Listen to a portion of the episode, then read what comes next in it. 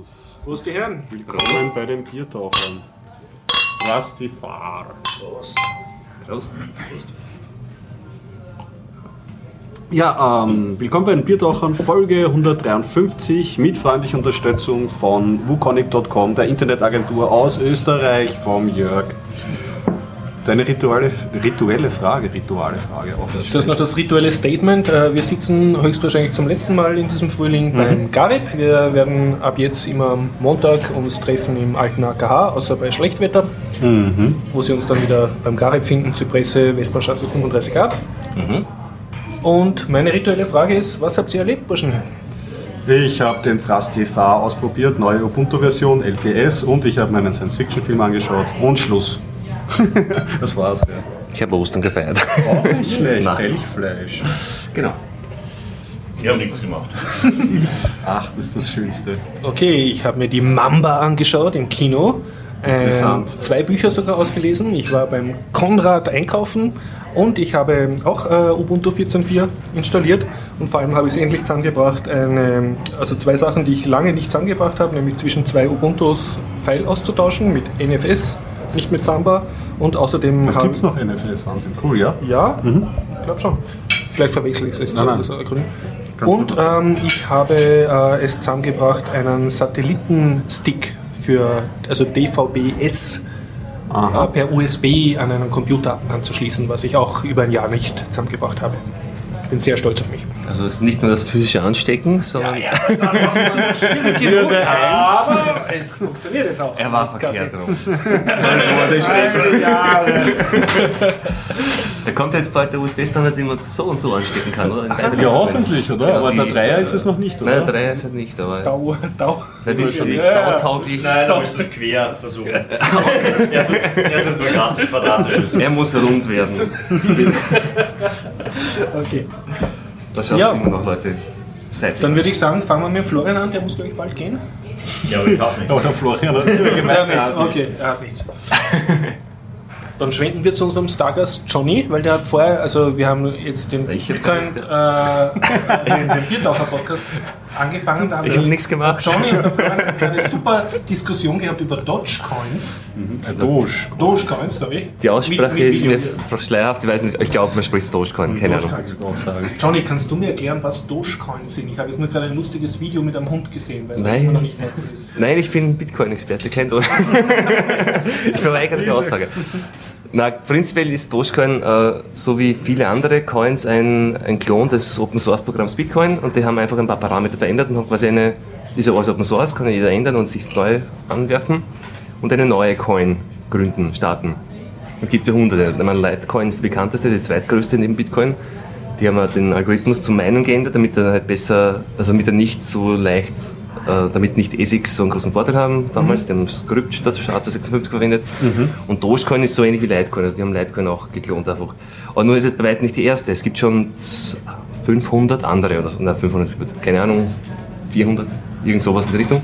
Aber wofür ist es Dogecoin speziell gut? haben nichts anderes als alle anderen Coins. Also es gibt, ich weiß nicht, Shitcoin, Sexcoin, Buttcoin, Simscoin, ja. Coin, Coin. ja Horstcoins, Bierdacher-Coins, alles kannst du machen. Ja.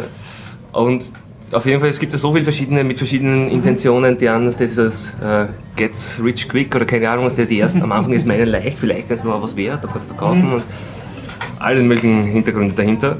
Manche versuchen wirklich was technisch da zu, irgendwas, also irgendwas zu ändern, indem sie zum Beispiel das, den Money Supply irgendwie anders machen, dass nicht deflationär ist, also Dinge. Es gibt ein paar, die ja wirklich andere Ansätze haben. Aber ich glaube, Dogecoin hat, glaube ich, technisch gar nichts Neues. Bin mir nicht ganz, Hund. Ja, ich Das ist meine, praktisch nur ein Litecoin mit anderem Namen. ja, ich glaube, ich hoffe, ich tue ihnen nicht unrecht, aber sonst kommen die das ernst. Aber- die nehmen sich nicht ernst. Genau. Ich meine, das Logo ist, dieser, ist der, der Doge, das ist dieses Meme, dieser Internethund. Ich weiß nicht, wie, das, wie diese Hunderasse heißt. Dieser, Das ist, glaube ich, sind das nicht die Dogen? die Dogen ist, glaube ich, eher Venedig, aber so. Aber der Doge, ja, ich aber glaube. nicht, Ja. Wir haben alle schon ein bisschen Bier getrunken. Das Ja. Na, auf jeden Fall ist es ein lustiger Hund, den man aus Meme, also es ist ein Meme gewesen und wie Internet-Memes halt so, so sind, die brauchen ja nicht wirklich Sinn haben. Die sind einfach nur lustig und dumm oder keine Ahnung, oder nicht dumm, äh, sinnfrei.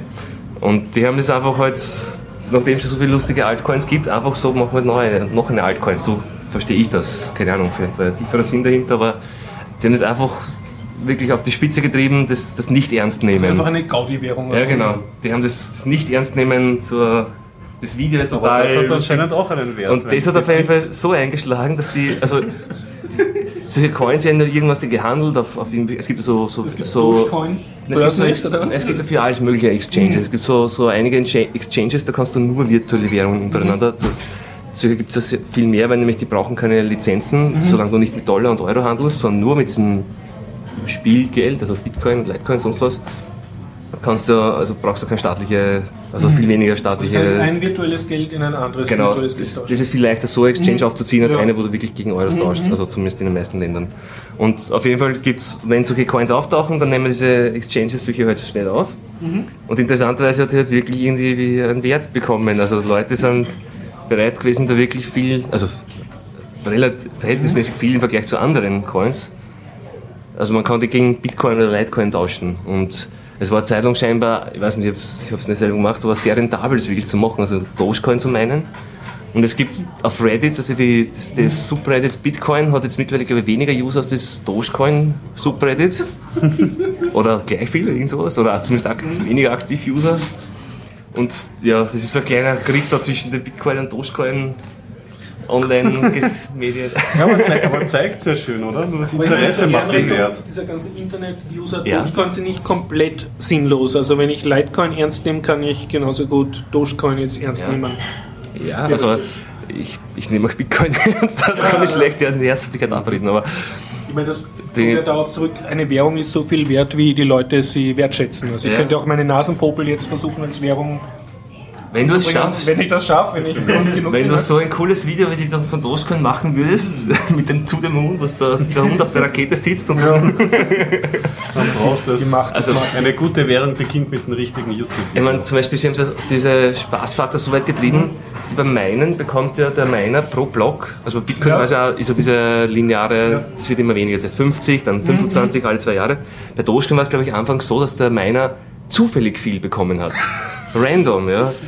Einfach so, Auch kein schlechtes einfach, System. ja, wir, wir denken uns gar nichts dabei und machen das irgendwie. Und aber das haben sie dann mittlerweile sogar schon fallen gelassen, weil es eben schon so viel, weil es wirklich so Leute so ernst betrieben haben und das irgendwie hat es dann dazu geführt, glaube ich, dass dann so Inflation, oder? ich weiß nicht genau. Spiel. Naja, dass Leute dann immer so hin und her gehoppt sind beim Meinen zwischen den Werten. Ich weiß nicht genau, wie es war, aber es auf jeden Fall haben sie es mittlerweile schon dies, diesen Punkt schon geändert und ein paar andere auch, nachdem ihm. Ich es ist immer noch viel, viel weniger wert als Litecoin, aber es ist immerhin die Okay. dritt, dritt, also drittbekannteste, oder drittwertvollste digitale Währung da in diesem schlecht. Also alles Ich gut. hatte mein Leben lang den Verdacht, dass BWL keine richtige Wissenschaft ist und Leute, die das Ja. studieren, nicht ganz ernst zu nehmen sind. Und das bestätigt jetzt alles, was, was ich Ne? immer schon geahnt habe. Irgendwie ist es schon voll interessant, wenn ich diese Frage, warum hat Bitcoin einen Wert, warum hat das. Ich meine, die haben das einfach wirklich auf die Spitze getrieben, Ja. also das ist absolut nur, wir machen es einfach nur, weil es uns fad ist. Und schauen, und das, oder keine Ahnung, so, so diesen Eindruck versuchen sie zu wecken. Diese ganze Community nimmt sich einfach nicht ernst, ja. Vom Logo angefangen bis zu allen möglichen. Und trotzdem kommt sowas Ernstzunehmendes raus. Ja, trotzdem oder deswegen, man weiß es nicht, wie man es einkategorisiert. Also ich weiß jetzt auch nicht, was das, weil das trotzdem mal vorhin Diskussion gewesen, was jetzt zur, was das jetzt für Bitcoin heißt eigentlich. Ist das, das ist alles nur Spielzeug und all. Bitcoin fehlen einfach lustige Hundevideos. Ne? Naja, sonst wären sonst wäre es jetzt schon 10.000 Euro wert, Ja. oder wie?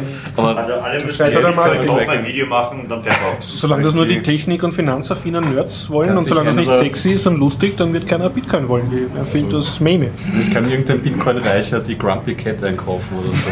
Aber ich glaube, zugrunde liegende Diskussion war ja, warum überhaupt sowas einen Wert hat und wie sinnvoll, aber das muss jeder für sich entscheiden, was einem das wert ist oder nicht. Aber momentan wird ja viel spekuliert, das ist ganz richtig. Und viele Leute verlieren Geld oder Leute geben, in, haben, sehen, sehen die, die, die Dollarzeichen und geben ihr Geld leichtfertig Leuten, die ihnen noch mehr Geld versprechen. Und mit Bitcoin kann man halt einfach viel leichter davonlaufen als mit einem LKW voll Geld, äh, voll Bargeld.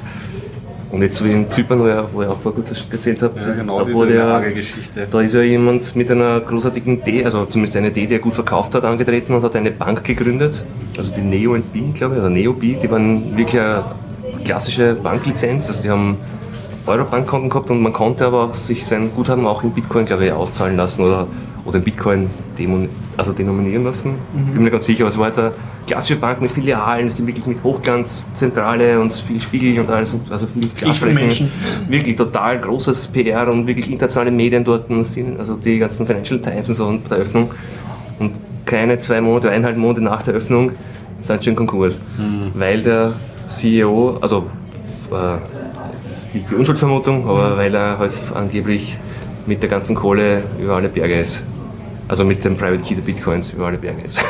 Ja, also faszinierend. Das ist Aber das ist wieder nichts, was mit Bitcoin an sich zu tun hat. Also nicht Fehler von Bitcoin, sondern einfach das, dass Menschen leichtfertig oder leichtgläubig halt viel Geld jemand anders anvertrauen, ohne zu wissen, was der eigentlich damit macht.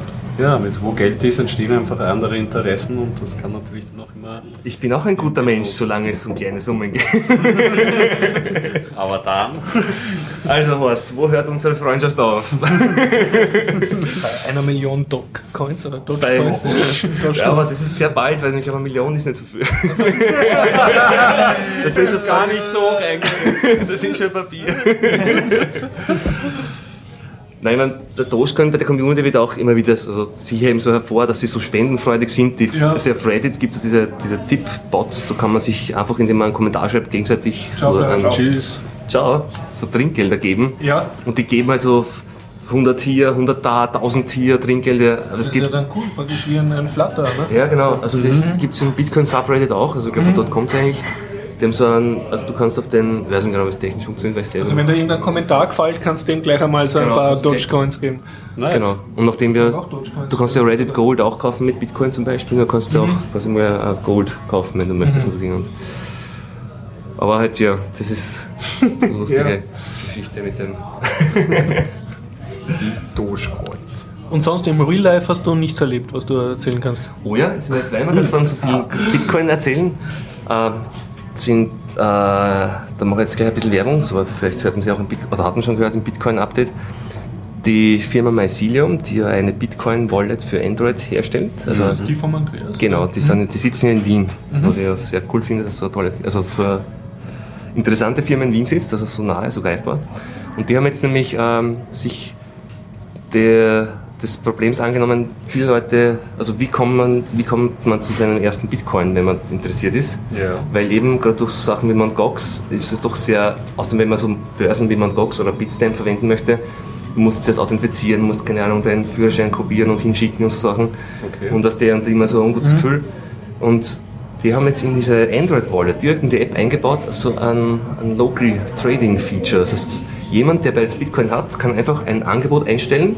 Also ich kann dort publizieren, ich würde Also so wie auf Ebay, so ein... ja, genau. Und ja. das Ganze ist jetzt äh, lokal. Ich sage, ich bin in Wien und ich würde zu dem Preis Der maximal findet jetzt so 0,5 Bitcoins physikalisch einen Er verknüpft das mit Genau. Geodaten. Ja. Mit, also die Geodaten, Cool, ja. du, also es wird nicht automatisch irgendwie verknüpft, sondern du musst, man, du musst manuell einfach dazu schreiben, wo diese Ganze gilt. Ah, okay. Und das tradet Also dann aber nicht automatisch. Du musst den Trade dann schon noch bestätigen, oder? also du kannst die bieten nur Plattformen, dass du mit dem halt quasi kommunizieren kannst. Und sie haben es technisch super elegant gemacht. Du brauchst nämlich nichts registrieren, keinen Namen angeben, gar also nichts. es geht nur der Kurs von Bitcoin. Nur da, na, du kannst chatten mit dem Käufer, kannst du dann noch an handeln, natürlich den Preis noch adaptieren, dass der dann sagt, okay, na, ich will doch so und so, okay, dann gehe ich runter oder rauf im Preis. Und das Ganze, nachdem du ja bei Bitcoin schon so ein Private-Public Key-Paar hast, ja, verwenden sie wirklich diese Key, also dieses Key-Paar zum, zum Login. Weil nämlich das, diesen Key musst du ja schon sicher aufbewahren, wenn du den verlierst, verlierst du Geld. Also bei Bitcoin hat man die User schon endlich so weit, dass man sie sie, Keys dass sie Keys sicher aufbewahren, weil sie haben ein Interesse daran, wenn sie das nicht machen, dann ist das Geld weg. Ja. Und dass man ähnlich auch solche, also nicht denselben Key, aber auch einen Bitcoin-Key, also einfach eine andere Bitcoin-Adresse als Login verwendet. Und das, das heißt, du hast nirgends einen Namen, du suchst einfach irgendein bestimmt, äh, ein Pseudonym aus und dein Login ist einfach eine Bitcoin Pri- Private Key, also Private Public Key. ist sehr elegant, das Ganze. Ja, du kannst irgendwann, du kannst total elegant, also so wie jede andere Public-Private Key-Verfahren, kannst du damit super schön, ich meine, das hat es bisher einfach nicht durchgesetzt, weil man, weil die Handhabung von einem Private Key für die meisten Leute, es ist, nein, das Problem ist, die Leute sind das nicht gewohnt, dass man so sicher aufbewahren muss. Bei Bitcoin ist die, sind die Benutzer gezwungen, das zu lernen, damit umzugehen oder die Apps so zu bauen, also eigentlich sind nicht Benutzer, die, die Softwareentwickler sind, also müssen Apps bauen, die so bequem zu bedienen sind, dass auch der, der Average Joe seinen Bitcoin-Key sicher aufbewahren kann. Weil wenn er es nicht macht, kann er nicht nachher zur Bank gehen und sagen, ich habe meine Bankomatkarte verloren, ja, aber dann ist das Geld weg. Und eben, wenn man die User und die Entwickler schon so weit hat, dass sie solche Systeme, also, also Public-Private Key-Systeme wirklich sicher benutzen können, dann kann man es auch für andere Zwecke einsetzen.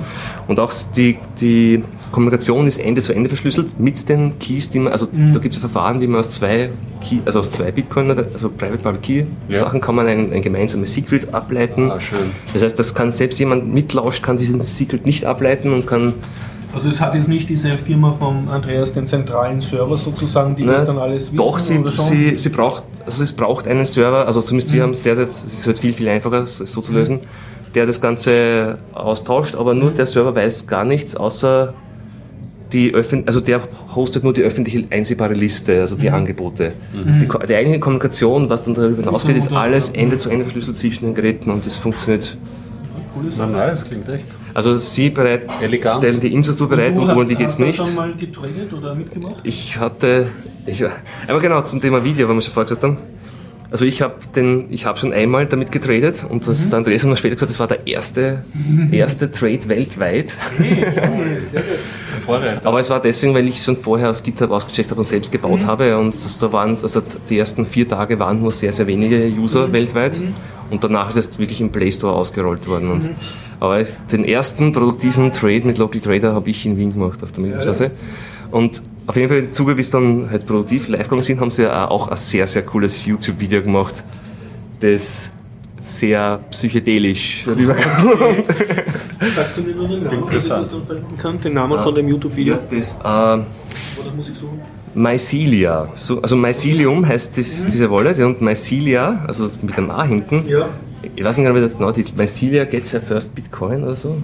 Also es geht um eine Figur namens Mycelia. Das ist so eine Trickfigur, Trickfilmfigur und ja, dieses Video erzähl- erzählt sehr psychedelisch, wie sie Die zu Firma ihrem heißt Sidium? Wirklich Sidium? Mycelia. Mycelia. Na, die Firma heißt eigentlich Megion Research Ah, okay. GmbH Und die- und die die, App? Ist Mycelium. Und Mycelium.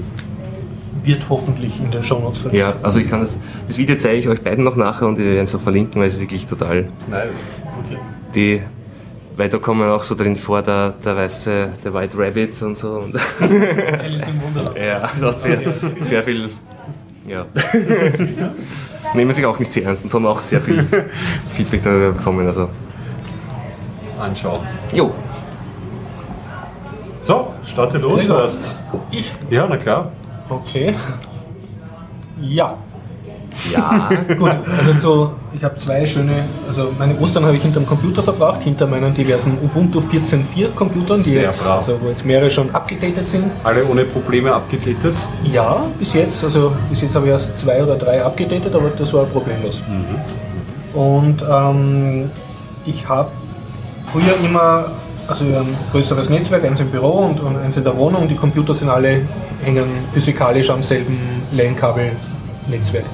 Und bis jetzt war zumindest die Windows-Computer haben so einen Windows-Share gehabt, also haben sich gegenseitig die Laufwerke angucken können, weil man halt ab und zu dann File schnell rüber kopieren musste. Und das ist jetzt eh nicht mehr der Fall, weil ich jetzt eigentlich gar keine oder nur noch einen Windows-Rechner wirklich im Netz habe und der macht eigentlich nichts mehr. Aber jetzt habe ich gedacht, okay, jetzt habe ich endlich mal zwei Computer, nämlich einen in meiner Wohnung und ein Büro auf demselben Ubuntu-System. Das war bisher jetzt auch nicht. Das möchte ich eigentlich unkompliziert schnell Files hin und her kopieren, dass ich nicht drei Stockwerke hochlaufen muss mit dem USB-Stick. das drei Stockwerke in der Wohnung. Also mein Büro ist drei Stockwerke unter der Wohnung. Ja. ja, So, so okay. Und ähm, ja, und dann halt gedacht, na gut, äh, Samba, äh, richtet man sich halt Samba ein, weil bei Ubuntu 14.4 ist der Samba-Client ja schon drinnen und der kann das ja schon, also brauche ich nur auf einem von den Computern einen Samba-Server eintragen. Und dann habe ich mich durch diese diversen Wikis gewühlt, die alle natürlich nicht auf Ubuntu Version 14.4 waren, sondern auf irgendeine ältere Version und ja, und ich habe dann auch ganz super irgendwas installiert und dann per Rechtsklick im Nautilus eine Freigabe machen können. Das war dann aber nicht Samba, sondern das war NetShare, was irgendwie ein vereinfachtes Samba ist oder so. Aber das Ende vom Lied war, ich habe es nicht zusammengebracht von einem Ubuntu-Computer zu sehen, was der andere jetzt geshared hat, sein Laufwerk, obwohl der andere behauptet hat, das ist jetzt öffentlich einsehbar oder zumindest im privaten Netzwerk einsehbar. Kann man nicht einfach rechter Mausklick frei Ja, schlagen? genau das habe ich gemacht, ja, aber es hat bei mir nicht nicht funktioniert. hingehauen. Wobei ich dazu sagen muss, ich wollte perverserweise, ich, ich wollte nicht, dass jeder da rein kann, sondern nur ein spezieller Computer. Das, war dann überhaupt noch der, Sehr der Gipfel der Sonderwünsche. Ja. Und dann habe ich irgendwann gedacht, ja, warum tue ich eigentlich da auf meinen Windows-Computern irgendeine, einem, auf meinen Linux-Computern eine Windows-Technologie fahren?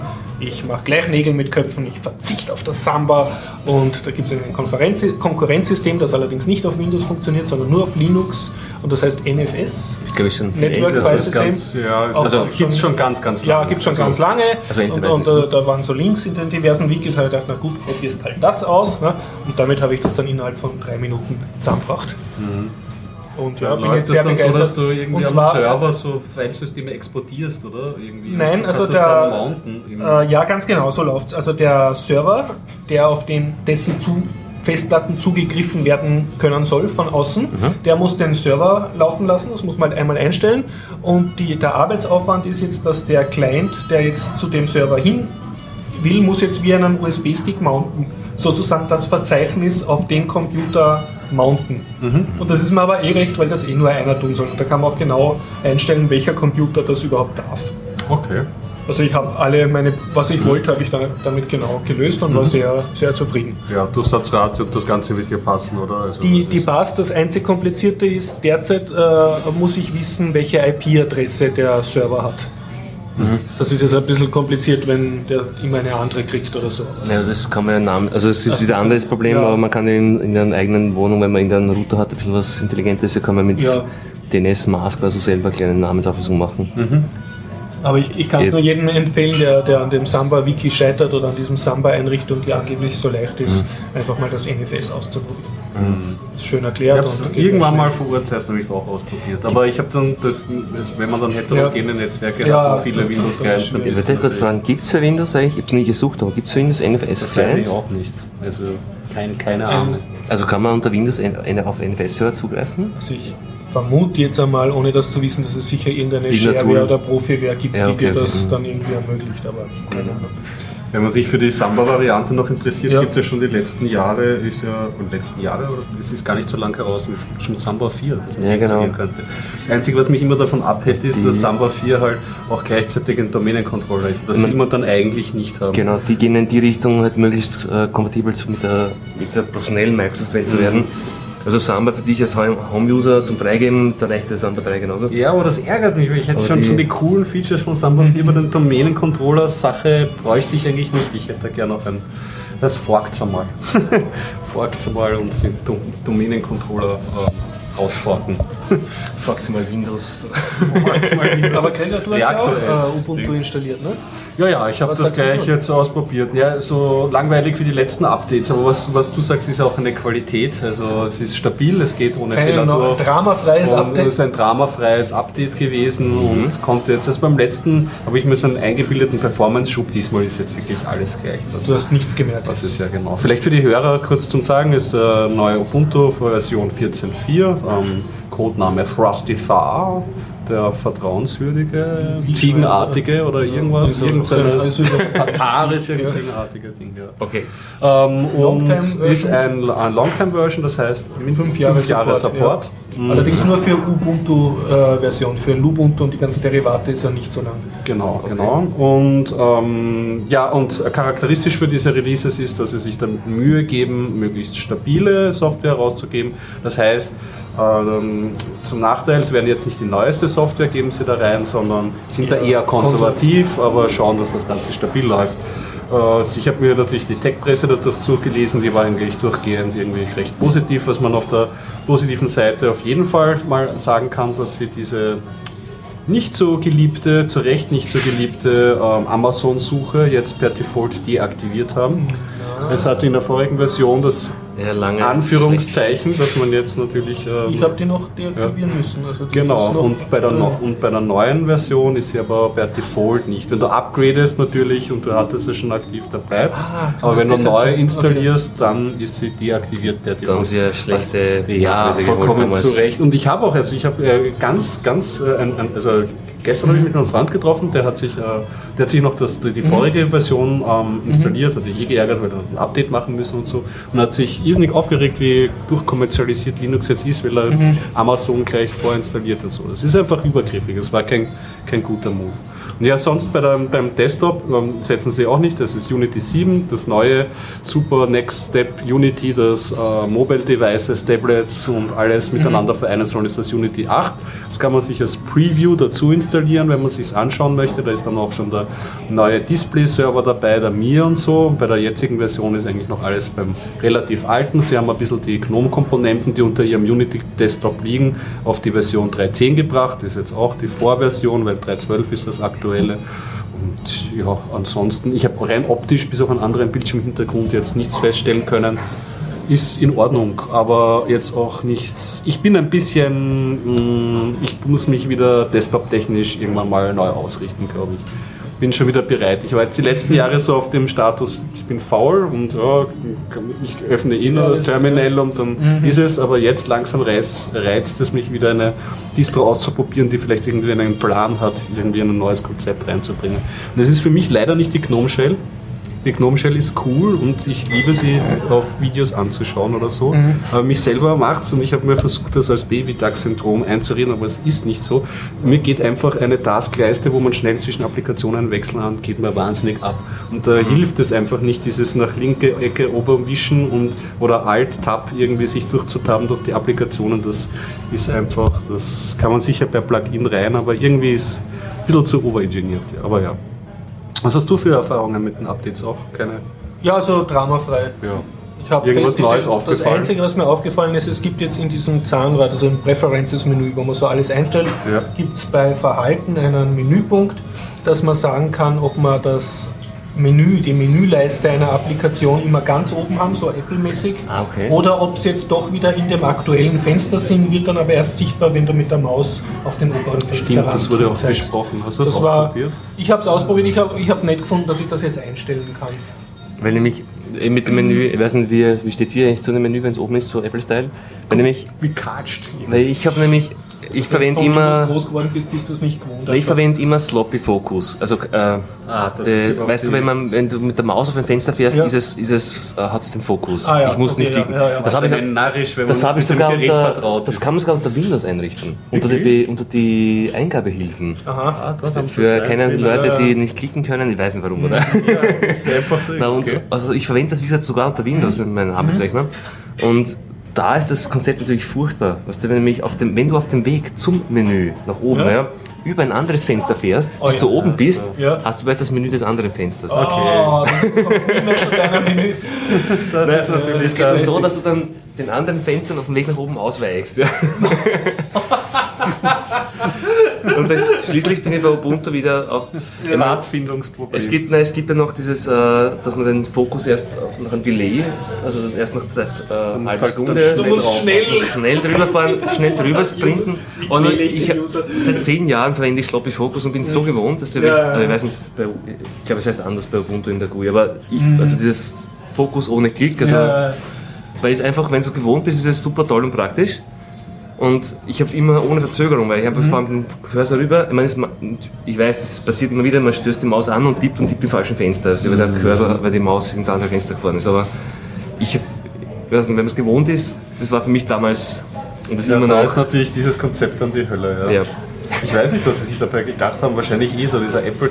Die Applikationen schauen halt aufgeräumter aus. Das kann man schon sagen. Wenn das Menü oben ist, Das ist die einzelnen Fenster. Screensaver Space, was ja gerade bei den kleinen Vertikalauflösungen von diesen ganzen Tablets und Genau, den Laptops und Net- Netz genau. Genau, also eigentlich habe ich nichts gegen dieses Programm. Ja, aber es ist auch eigentlich egal. Ja. Wenn man was wirklich genial ist, ist Suchen im Menü. Das, das, Gibt es das woanders eigentlich? Ich meine, ich habe keine Apple-Erfahrung und so, oder? Also das weiß ich auch nicht, was Aber das es ist immer gibt, noch aber das, super, das sehr finde ich auch alttippen, noch. Ja. genial. Also das, vor allem bei so Programmen, wo es wirklich viele Menüs hast, oder GIMP zum habe Beispiel. ich ja also lange auch da- Zeit das äh, Audacity als Beispiel Ja. gebracht. Dass die Funktion Ah, genau. nicht weiß, dann Ja, ja, ja, kannst du das Ja. sofort suchen. Das ist Das echt ist- genial. Mehr voll. Also meine Sache, also das wäre so Mhm. schön, wenn sie mehr so ein bisschen Tastaturkarate und, und, und, und Terminal-Features mit der, mit der GUI verschränken und vereinen. Diese Synthese, da könnte so viel Eleganz drinnen stehen und die wahre Power noch mehr ausgespielt werden. Aber naja, selber, selber brauchen, nicht du, aufregen wahrscheinlich. Es ist schön, dass es so eine große Userbasis hat, dadurch findest du zu jedem Problem irgendwo Support. Aber eben bei so einer großen Userbasis musst du halt darauf achten, dass du wirklich auch den Durchschnittsuser gut ansprichst und nicht so auf, ich meine, so dass der Kung Fu, Terminal Kung Fu, das ist ja, das für die ist meisten Leute eine nicht das. Randgruppe. Ja, genau, das, das wünschen sich nicht viele Leute und das. Ja, schauen wir mal, was sie mit dem neuen Unity zusammenbringen. Das wird jetzt eh mal das nächste Spannende. Vorher, vorher ist Ubuntu, jetzt kann man verwenden, aber ja, nicht so Genau. spannend.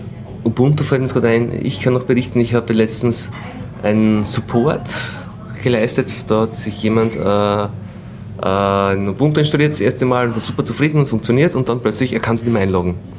Und zwar, man loggt, ich habe es gesehen, so den Light-DM, den Login-Screen, Passwort eingeben, Bildschirm mit schwarz, Bildschirm und sofort ist wieder Login-Screen da. Keine Fehlermeldung. Ich glaube, der X-Server stirbt irgendwie. Angeblich, nachdem sie herum experimentiert haben, einen zweiten Monitor, also die Auflösung zu ändern.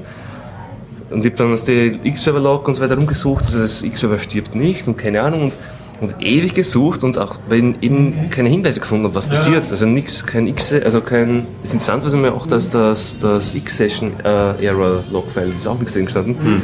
Bis ich gecheckt habe, dass im Home-Verzeichnis vom User einzelne Files äh, Eigentümer Root hatten und nicht den User. Und das, äh, wie heißt X-Authority, also Punkt X-Authority-File. Etwas, was der X-Server braucht zur Konfiguration, sowas. Oder- das?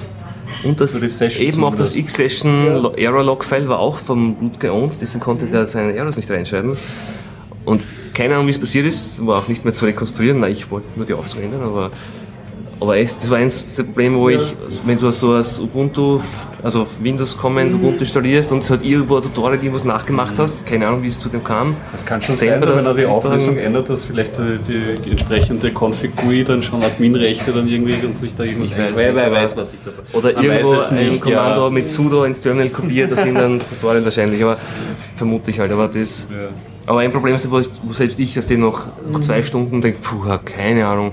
Weil nämlich dann hab, und interessanterweise, ich habe dann der, also ich erst sehr spät bin drauf gekommen, auszuprobieren, ob der Gastzugang funktioniert. Der hat nämlich funktioniert und auch mit einem neuen User anlegen, ob der funktioniert, hat dann auch funktioniert, aber es hat ziemlich schnell, ja, okay, es muss ein User-Verzeichnis sein. Und dann was Start. Ich meine, früher, eben als der bei Ubuntu bin ich ja so faul geworden, ich habe keine Ahnung mehr, wie das funktioniert. Das DS funktioniert einfach. Früher habe ich mich viel mehr selber beschäftigt. Früher ein Dual View einrichten, also da habe ich meine X-Server-Config-Files aus Hand geschrieben, ja. Und den Ja, letzten Schliff mit da auch gegeben, genau.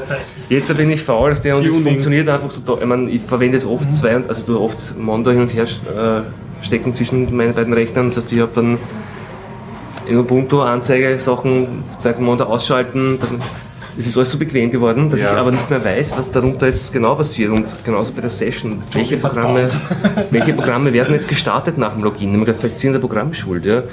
Weiß ich noch, wie das, welche Mechanismen da bei den Na, Unity drinstecken, was jetzt ein Autostart. Da weiß ich, unter Windows gibt es ein Autostart-Verzeichnis und da weiß ich, es gibt ein paar Register Keys und unter Ubuntu weiß ich es noch weniger. ja.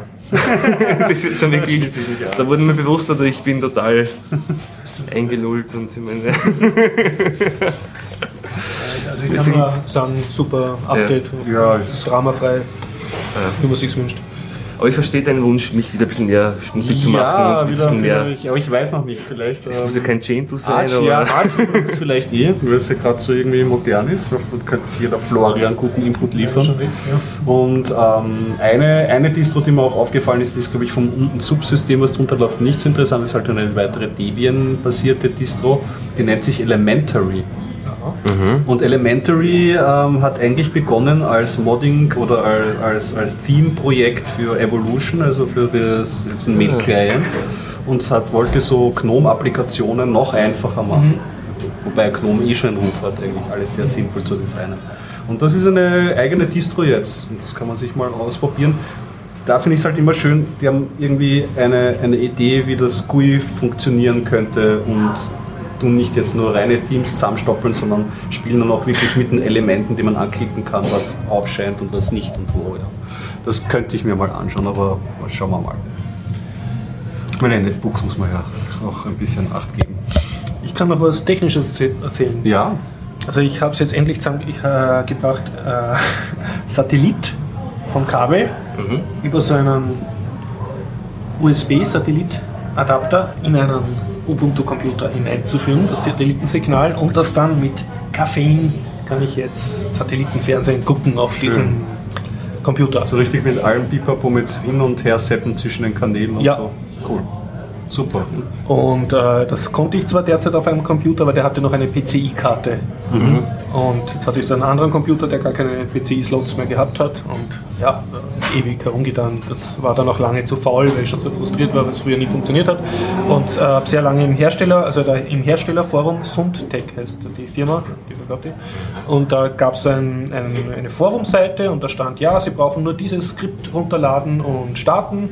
Das startet den Server und, und dann funktioniert das schon mit Koffein. Und das hat dann nicht funktioniert, bis ich dann nach ganz viel Herumsuchen draufgekommen bin. Das Koffein muss da selber aus einer anderen Quelle downloaden, damit es funktioniert. Also es funktioniert nicht als Standard Koffein, okay. was du drauf hast, sondern ein anderes. Mhm, Koffein, das klingt Koffein nach ist von, einer KDE, oder? von KDE, äh, der, der Media-Anguck-Software, mit dem du Fernsehen und CDs gucken Und das funktioniert in normaler Qualität, ist so USB, wie geht das alles mit diesen HD? Ich weiß, ich kenne mich ja nicht aus, Das aber ist so ein. USB-Stick, der hinten das an, wo du das Antennenkabel ansteckst. Mhm. Und der USB-Stick hat noch einmal eine kleine Stromversorgung. Ah, okay, die Stromversorgung. Wobei er die angeblich nicht braucht, wenn du USB 3 hast oder so. Aber ich habe es halt sicherheitshalber eingetan. Und ja, ja, das Einzige, was ich jetzt nicht zusammengebracht habe, ist, ich habe auch noch XBMC installiert, dieses schöne Xbox äh, Media Center. X, ja, ja, wo du so ganz toll Fernsehen kannst. Und, mit, und ich habe es noch nicht zusammengebracht, dass der jetzt auch das Satellitensignal äh, abgreift, Das weil der wollte dafür irgendeinen Server eingerichtet haben. Das war mir jetzt einfach zu viel Arbeit. Ich weiß, es muss technisch gehen, wenn Ja, der weil Koffein der- das darstellen kann, müsste der das auch können. Aber ich war jetzt so glücklich, jetzt fernseh ich halt mit Koffein und tu meine Festplattenvideos gucken mit dem XBMC. Voll super. Ja, Das wäre für, ein- für einen Raspberry wäre es ja toll, so ein USB-Stick, oder? Ja, er müsste eigentlich funktionieren am Raspberry, weil er seine eigene Stromversorgung hat und der Raspberry, du musst halt noch eine Tastatur an den Raspberry anschließen. Nein, meine, wenn du so ein, so ein XBMC, also in so Ja. Medien-Distro schon hast, dann Genau, ja. so ein Raspberry, das vielleicht irgendwie anders schon fernbedienst. Weil Ja, also kannst, gibt es einige, die diese OpenLED, die kannst du mit der Fernsehfernbedienung oder mit Fernbedienen, Stimmt, ja, die genau. über das HDMI-Kabel die Signale übersenden, die der Fernseher empfängt. Also dass du mit der Fernsehfernbedienung quasi den Raspberry mitbedienst.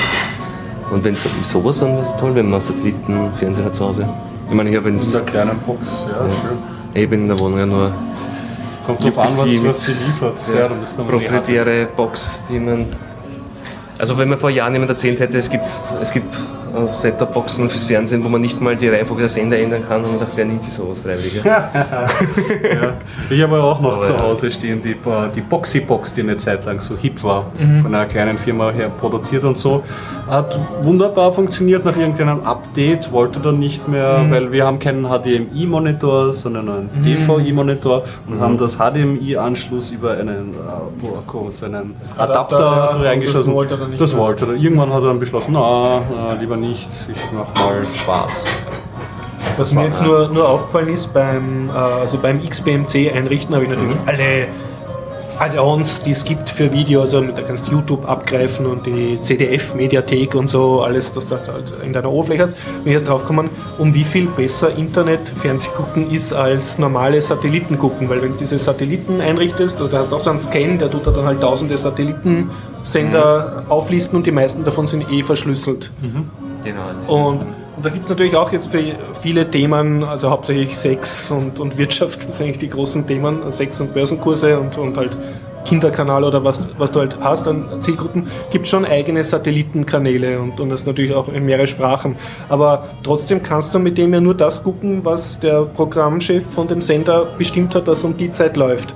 Und mit jedem einfachen XBMC-Plugin sagst du ORF, Mediathek oder keine Ahnung, irgendeinen anderen öffentlich übers Internet abgreifbarer Sender und da hast dann gleich so ein Menü, welche Sendung würden Sie jetzt gern schauen. Also du hast viel, viel mehr Komfort. Also es ist, ich denke, oh, oh. wie, Neues- wie neues konnte das Lernen. jemals Stand der Dinge, Technik sein, dass man sich Satellitenfernsehen hat? Na, immer mehr Fernsehsender bieten ja sowas an, so wie eben die ZDF-Mediathek oder die Ja. DVD beim ORF. Und wenn man eben. Das sind dann diese- aber so Smart-Fernseher. Naja, und Oder- im Internet. Ja. Oder eben, weißt du, wie ich es weil ich schon angesprochen habe, diese UPC, da hast du diese proprietäre Box von UPC selbst, also Genau, da kannst du ja nichts ändern. Aber im Prinzip die haben. schaust du es dann übers Internet. Ja, genau. Ich meine, das Fernsehen, also das Fernsehen kommt, glaube ich, auch irgendwie digital. Weiß nicht, ob das über einen IP-Kanal kommt oder irgendwie anders digital über das Kabel. Aber eben bei den, bei den Sendern, die schon im Internet dieses zweite Gebot, Angebot haben, Ja. ist es dieser UPC-Box, so hast du wirklich dann äh, so ein, drücken sie die rote Taste und dann bekommst du ins eingeblendet, zum Beispiel die OF, äh, TV-Thek im OF eingeblendet. Ja. Und kannst dann wirklich im Fernseher halt gleich auswählen. Und dann ganz bei ATV oder ZDF oder bei, bei wie heißt der, dann Servus TV. Nein, nicht. Kabel- Irgend so ein cooler Doku-Sender. Ich meine, ich schaue so selten, nicht, nein, kein österreichischer, aber ich schaue schon selten Fernsehen, das fällt mir Namen nicht ein. Aber da, also Doku-Kanal, Ja. ich weiß nicht, wie er heißt, aber der, der war wirklich, oder National Geographic, keine Ahnung, der war wirklich nämlich, weil nämlich dort, das ist Kabel Channel, glaube ich, das ist, ich weiß nicht, ob der generell frei ist oder nur UPC, aber jedenfalls, sie war da echt erstaunt und das habe ich wirklich cool gefunden, was wirklich total viele coole Sachen auf Anhieb abruft. Und das ist nämlich, wie gesagt, ich schaue so wenig fern Ja. und da macht mir so viel mehr Spaß. Ich setze mich hin, klick mich durch, hey cool, ja, Ja, und schauen wir es jetzt an, weil jetzt habe ich Zeit. Also mir, mir ist auch auffallen, dass du übers Internet dann zum Teil von denselben Kanälen, also Discovery oder so, übers Internet kriegst die Sachen, wenn auch nicht alle, und über Satellit gar nicht. Also nur wenn du irgendeine Decoder-Karte kaufst. Die, ja. Ja.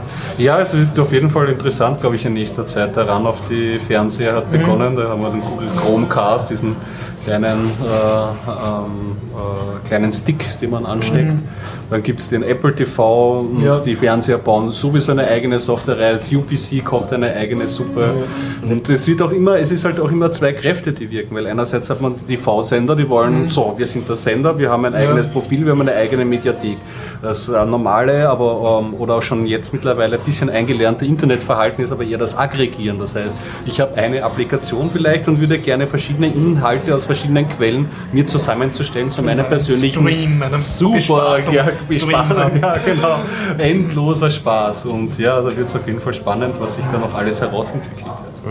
Also die XBMC oder so, muss Ja. ich schon sagen, ist eh wirklich schon Hut ab, was das alles Ja. kann. Und ich habe das auch Ich muss auch gemerkt. sagen, hat sich auch sehr weiterentwickelt. Wenn du das nur alle paar Monate installierst, merkst du dann wirklich, wie viel sich jetzt schon wieder getan hat. Die kurze Zeit, wie ich die Boxybox gehabt habe, Mhm. allein schon, dass so Metadaten zu Mediendateien dann runtergeholt werden und dir angezeigt und visualisiert wie in einer Bibliothek. Ja. Allein das macht einen riesen Unterschied aus. Ja. Habe ich jetzt auch gemerkt. Also der grast ja die Festplatte ab nach Videos und MP3s, was du drauf hast und holt sich automatisch die Titel und so. Total Und, und ja. allein die, dieselben Sachen, die du eh weißt, dass du auf der Festplatte hast, damit anschauen, weil die halt so schön präsentiert werden, macht Ja. schon mehr Spaß. Also ich kann auch XBMC jetzt für jemanden empfehlen, der jetzt nicht groß vorhat, irgendwie zu Fernsehen, sondern rein als Internetmedienabspieler oder auf eigener Festplatte. ja visuelle also Ja. diese Sammlungen und hübsch visuelle gemacht, ja. wichtig. Und, und andere Sache war, dass du jetzt auch sehr viele Plugins hast. Ich habe noch nicht alle ausgetestet, zum Beispiel für Khan Akademie oder für TED Talks Ah, und wie die so. Und das ist ja. jetzt schön, wenn du, äh, wie soll ich sagen,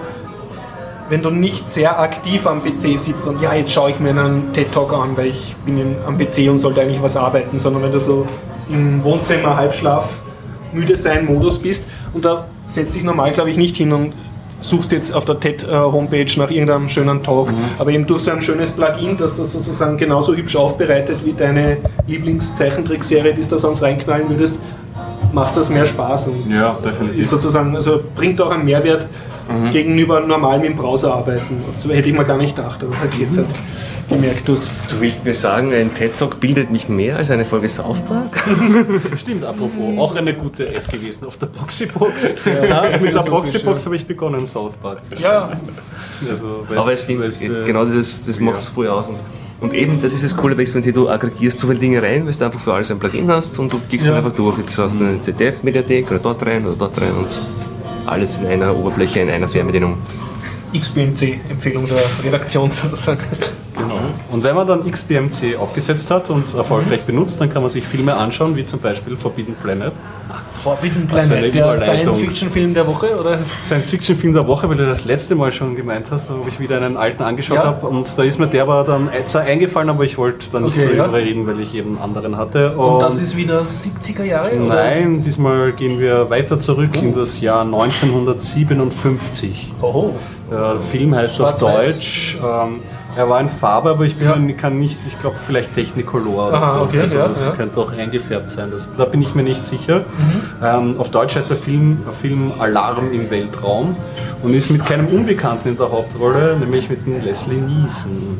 Den kennt man als den Hauptdarsteller Ja. von der nackten Kanone. Ah, okay, ja, ja. lustige, weißhaarige weiß, Mann, der in den 60ern und 70ern sehr viele ernste Politthriller und Actionfilme Mhm. gemacht hat. Und damals hat er einen ähm, Weltraumkapitän, Mhm. also Raumschiffkapitän gespielt. Genau. Auch schon weißhaarig oder? Na, das hat, da hat er noch, aber Ja. man kannte ihn sich damals, also ich meine, mir blendet Wow. schon, ich habe ihn so oft weiß Aber es, gesehen. äh, es kommt da noch nicht raus, dass er später mal Comicfilme macht. Also er hat die Rolle ernst Das ist, ein, das ist ein ernster Film Mhm. und äh, genau, also ich mein, ernst. Es ist ein Actionfilm, sagen Okay, wir so. ja. Und die, ist, die Handlung ist schnell erzählt, ist irgendwie so ein Raumschiff, ähm, Notsignal, ähm, fahren hin und ähm, hören dann den, äh, ich glaube ich, eine, verscho- eine Stimme von jemandem, der schon länger verschollen ist oder so, blablabla, ist er auf jeden Fall ein Wissenschaftler. Und der Wissenschaftler sagt, nein, kein Notfall hier, bitte landen Sie nicht, fliegen Sie bitte Mhm. weiter, hier gibt es nichts zu sehen.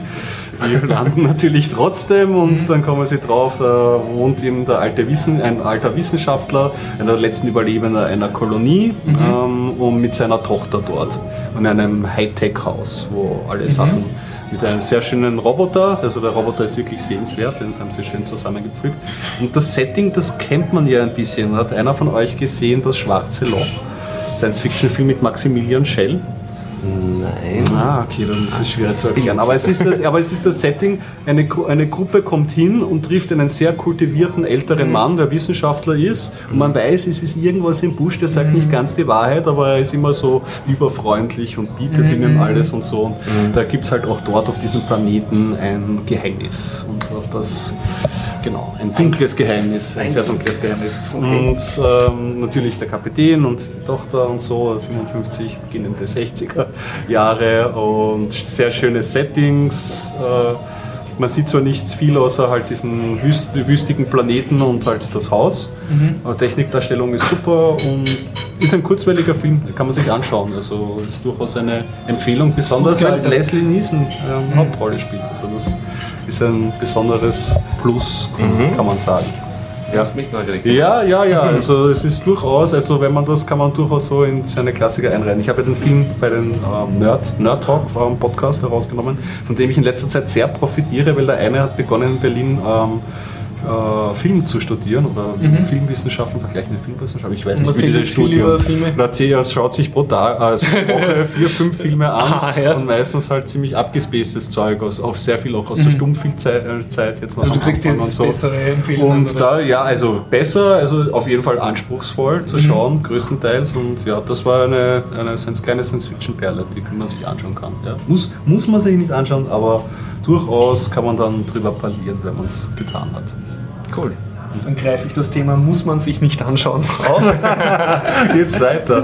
ja, also ich war im Kino und zwar habe ich mir die Mamba angeschaut, mit dem österreichischen Kabarettisten. Hivarani. Genau, danke fürs Aussprechen. Ich hätte es jetzt nicht zusammengebracht. Und eigentlich habe ich es mir wegen ihm angeschaut. Ich habe auch den Vorgängerfilm von ihm angeschaut. Da ging es um eine Sch- Schafhirten-Story in der DDR. Aber nicht das mit Salami Alaikum. Ja, das war das. Das habe ich ja. auch gesehen, ja. Ja, und ja, haben wir gedacht, ja, yeah, kann nicht viel schief gehen und so, Komödie, ja, man weiß, was man kriegt.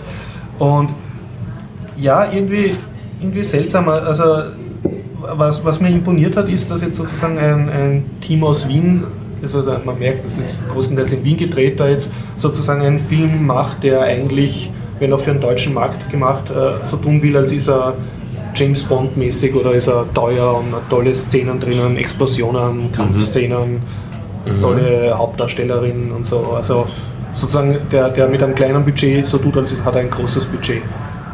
Das war ich nicht gewohnt, dass so, boah, die kleinen Österreicher bringen das zusammen, boah, super, ja.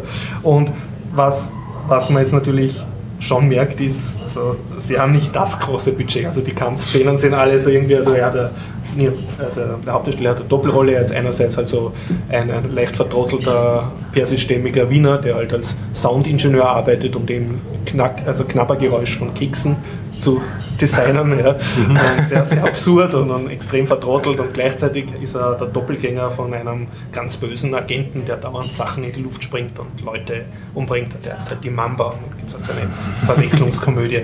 Und und diese, diesen leicht vertrottelten, äh, sehr orientalischen, seltsamen Typen hat man natürlich super abgenommen. Das war eine Paraderolle. Und, und für mich hat das jetzt dann nicht so passt, wenn er jetzt dann mit derselben Figur und äh, äh, plötzlich halt nur mit, weil er im schwarzen Gewand ist, jetzt da mega coole Der Spielerbart hatte nicht Agent war. Also es war nicht so ganz glaubwürdig. Also er schaut dann immer cool und, und geht in einen Raum mit irgendwelchen drei Soldaten oder drei Terroristen und nachher siehst du nur kurz so Handgemenge, so alle verwackelt und alle anderen liegen am Boden und sind tot. Also du hast dann nicht genau gesehen, was war da jetzt los. Man weiß nur, er ist äh, super cool und super actionhaft. Aber andererseits musst du ja auch nicht sehen. Ich meine, das spielt sich eh im Kopf an und es ist ja ein, ein Film, der jetzt ihn in der Hauptrolle hat, hat jetzt nicht den Anspruch, dass du da in Zeitlupe da irgendwelche Faustkämpfe durchchoreografiert sehen willst, wie, das, wie du das jetzt von einem Hollywood-Film erwartest. Das geht.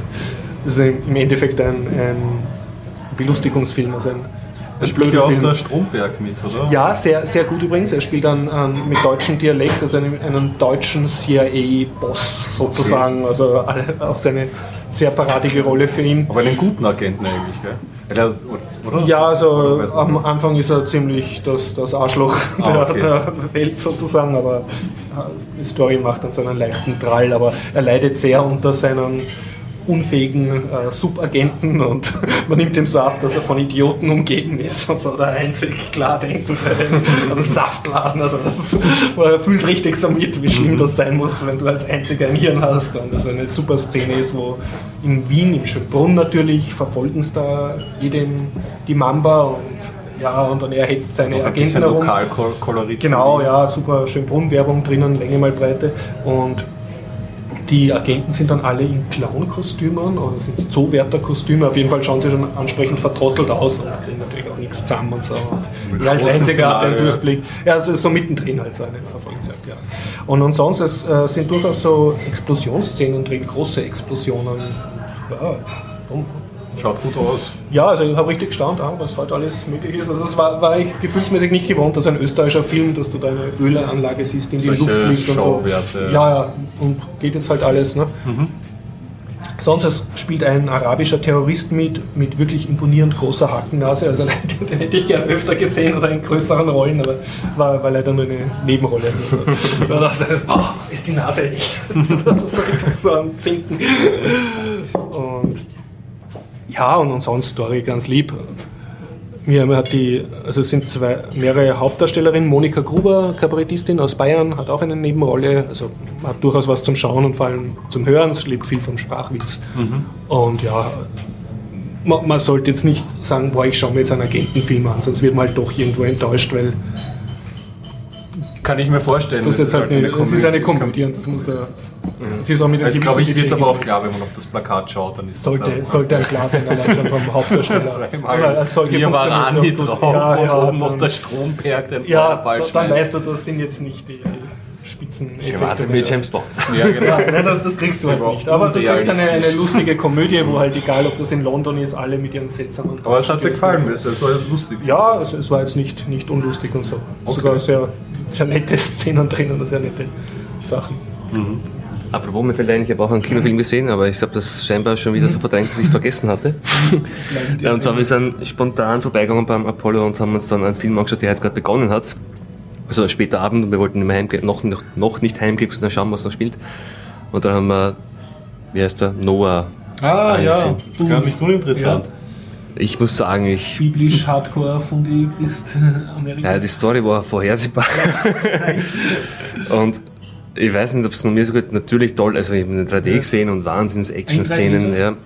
Die Tiere kommen so ganz kurz nur vor, die haben überhaupt keine Rolle in dem Ganzen und ansonsten ist der einfach Ja. langatmig und ja, also mich hat das, das nicht vom Hocker gerissen, so eher das krasse Gegenteil. Nachdem schon später auch war und bevor ich noch fort war, ich war echt wirklich zwei, dreimal, glaube ich, bin ich sogar eingeschlafen. Vielleicht habe ich gerade das langsam, also die ganz tollen Sachen versäumt, aber Ja. Was Selbst schade da- ist, das hat ja der Darren Aronofsky gemacht und der hat Requiem for a Dream oder Der Wrestler und wirklich halt Filme, die schon Gehalt haben.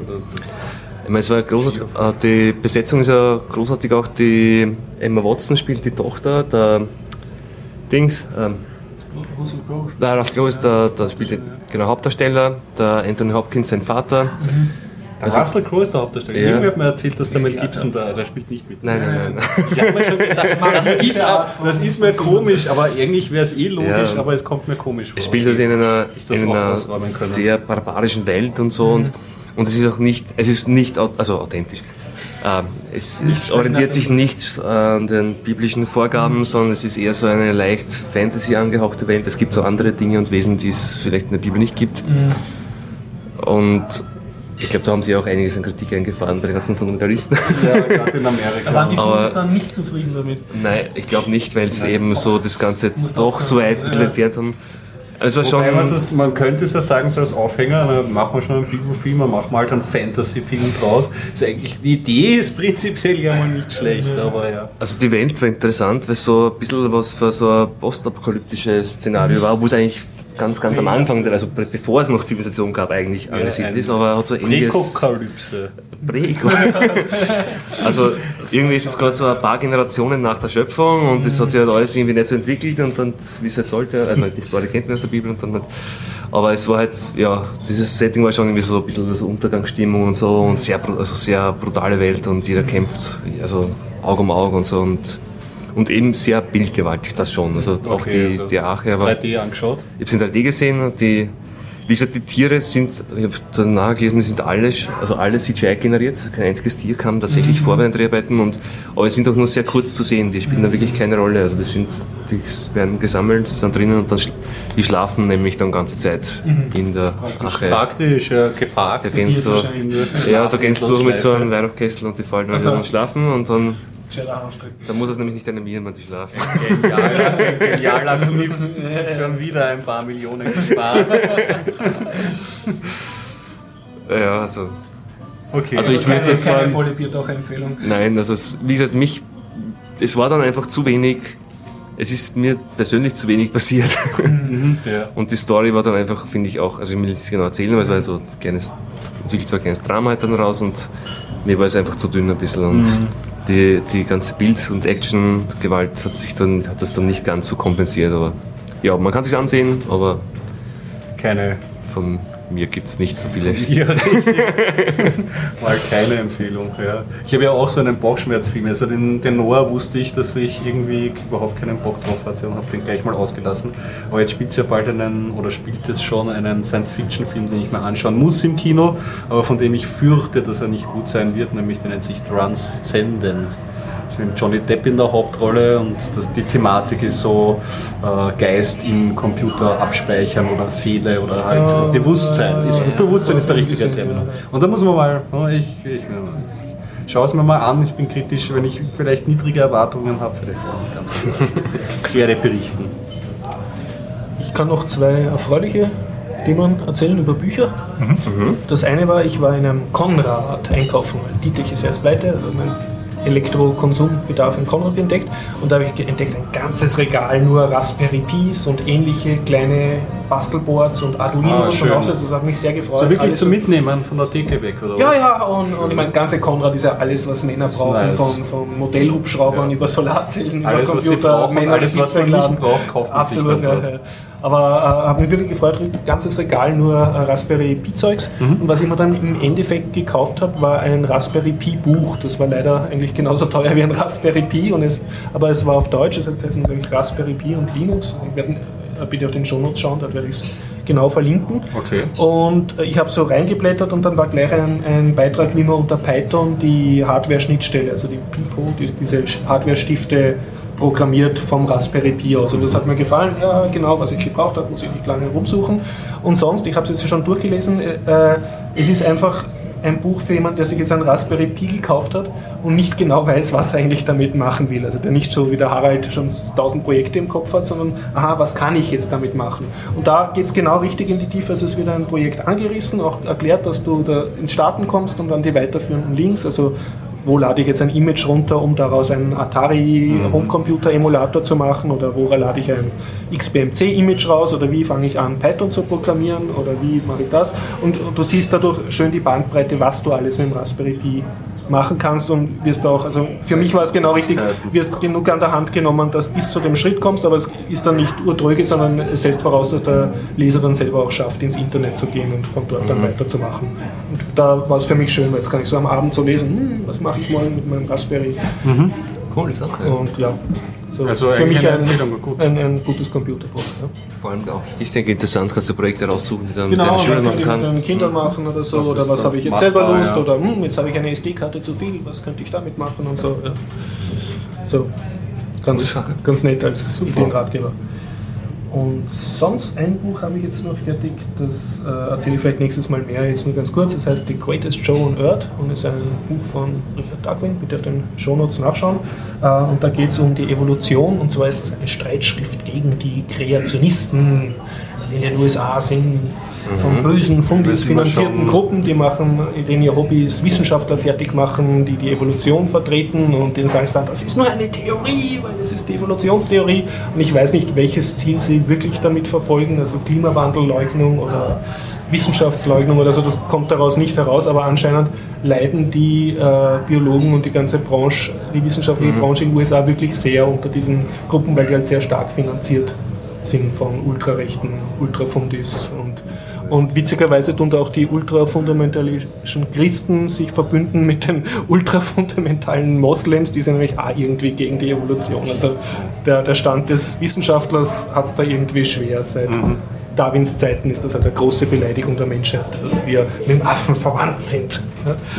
Ja, und, und er halt und, und äh, wie, wie, wie man halt sozusagen die Evolutionstheorie beweist. Also nicht, wie sie funktioniert, sondern was die Beweise sind, weil das halt anscheinend in den USA immer wieder hinterfragt wird von, von Leuten, die in den Medien sehr viel Raum kriegen. Beschreibt auch ganz schrecklich so ein Interview mit so einer Evolutionskritikerin, wie das, also die wiederholt halt ihre Phrasen. Also als bei uns, wenn es einen FPÖler frisch von der NLP-Schulung im Fernsehen erlebt, sondern noch schlimmer. Also Ja. einfach die spulen ihren Monolog ab und und er sagt dann, bitte gehen Sie ins nächste Museum, dort sehen Sie das Missing Link und, und die wiederholt dann, ja, es gibt keine Beweise, zeigen Sie mir die diese Beweise. Knochen dort platziert. Ja, ja, Ja, das genau, ist halt einfach, und ja, und, und Ja.